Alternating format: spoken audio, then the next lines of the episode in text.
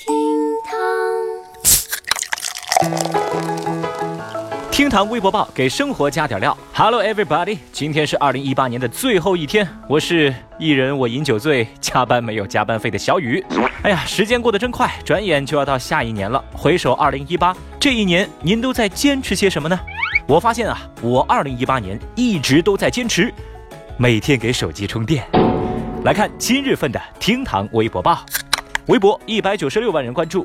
元旦假期第一天，很多网友反馈幺二三零六出现了余票上足但出票失败的情况，只有通过第三方软件加价才能够买到票。哦，no 对此，幺二三零六客服回应说，可能是网络没有刷新过来，或者是同时点击人数太多了，网上的信息仅供参考，一切以具体提交订单为准。小雨注意到，在网上吐槽这事儿的人还真不少。无论呢，您有没有买到回家的车票，厅堂 FM 都陪您一起跨年。微博一百二十二万人关注。三十号，蒋劲夫的律师发表律师声明说，在二十八号收到日本检察机关作出的以不起诉状态的释放决定，即日起蒋劲夫完全恢复人身自由，并透露不出意外的话，日本检方不久将正式出具不会对蒋劲夫提起任何指控的不起诉决定。这意味着蒋劲夫在家暴案当中不会有任何刑事处罚的记录。对此呢，微博网友们也发表自己的看法。有人觉得此事蹊跷，也有人留言奉劝蒋劲夫改过自新，好自为之。总之呢，理性吃瓜的网友不在少数。哎呀，所以说蒋劲夫家暴事件就要赶在二零一八的最后一天迎来大结局了吗？微博一百一十六万人关注。日前，有自媒体在微博上爆料说，奇葩说辩手陈明疑似出轨，瞬间啊吸引无数人的眼球。此后呢，先是陈明的老婆在微博上晒出证据，证明所谓爆料的那些信息不过是陈明正常的工作行程，机票、酒店全部是他自己亲自订的。然后晒出截图，让大家看到陈明旁边呢还有谈判专家熊浩，怎么可能出轨啊？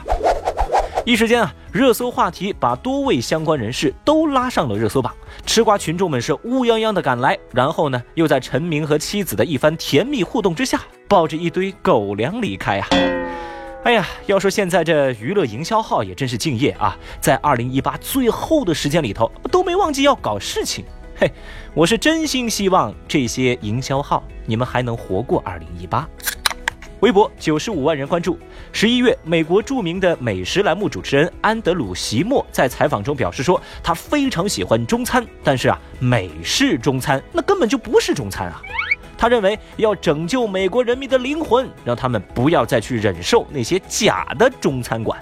这个言论啊，被认为是在侮辱美式中餐馆。而最近啊，安德鲁主持的美食节目也从黄金档被撤下。但是呢？我们的微博网友们普遍是支持他的说法的，那您又是持什么态度呢？欢迎来评论区留言，顺便呢来跟我们说一说跨年准备吃点啥呀？最后啊，小雨注意到，临近二零一八的末尾，微博舆论场更多是关注于普通人身边的事情，比如说啊，大家就在网上讨论说，结婚太早到底好不好？你男朋友是怎么哄你的呀？你那里下雪了吗？哎，年终奖多少呀？等等等等话题吧。总之啊，辞旧迎新、盘点许愿那是少不了的。讲真，除了暴富、变瘦和脱单，我咋觉得我们似乎就没别的新年愿望了呢？去年如此，今年如此，年年如此。